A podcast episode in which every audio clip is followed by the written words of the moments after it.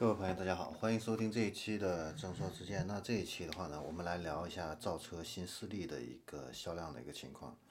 那首先我们来看一下蔚来汽车。那蔚来的话呢，在十月份呢，总共是交付了五千二百九十一辆，呃，这个是已经接近了它的一个产能的一个极限。那呃，产能的一个扩张的话呢，预计要到明年一月份啊，才能够扩提升到七千五百台啊。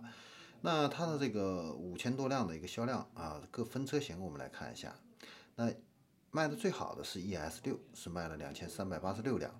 那第二的话呢是这个 EC 六，是卖了一千五百一十八辆。呃，然后是这个 ES 八，是卖了一千三百八十七辆啊。嗯，也就是说它三款车型只有 ES 六是销量突破了两千辆啊，这个是。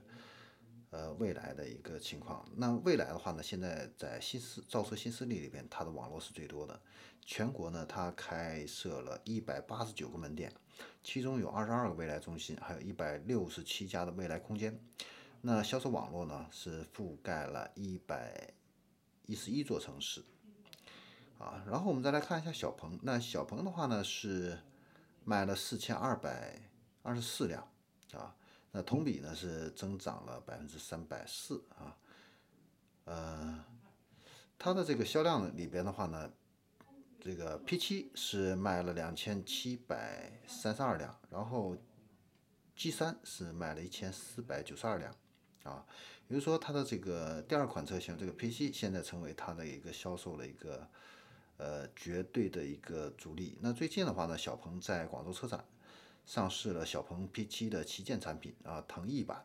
那这款车的话呢，最大的亮点是在 P7 的基础上使用了剪刀门的一个设计。那推出了两款车型，补贴后的一个价格是三十六点六九万到四十点九九万，是从明年三月份开始进行一个交付。那渠道这个方面的话呢？截止到今年九月三十号的话呢，小鹏汽车在全国呢是拥有一百六十一百一十六家的一个销售网点，还有五十个服务网点，覆盖了五十八个城市啊。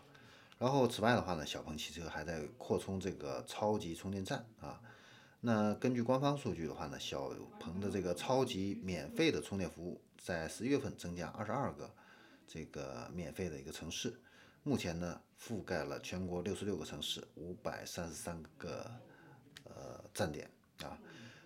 呃，再接下来的话呢，我们来看一下理想汽车。那理想汽车的话呢，在十一月份是销售了四千六百四十六辆，那环比呢，十月份增加了百分之二十五点八辆啊。呃，这个呢，数据的话呢，注意它是单一车型。啊，它不像这个蔚来有三款车型，小鹏是有两款车型，和加在一起是卖了将近五千台。它是只有一款车型，而且只有一个配置，然后能够卖这么多，哎，这个确实是不是不容易啊？呃，那它的这个产量的话呢，现在也都是突破了一个五千啊。呃，那理想这个 ONE 的话呢，它的定位是一个没有理这个续航焦虑的这样的一个。中大型的一个智能的一个 SUV 啊，那它的这个售价的话呢是三十多万啊，呃，应该说是一个款高端的一个 SUV 啊，能够把单一的车型、单一的配置能够卖到五千辆，确实是一个非常不容易的一个事情啊。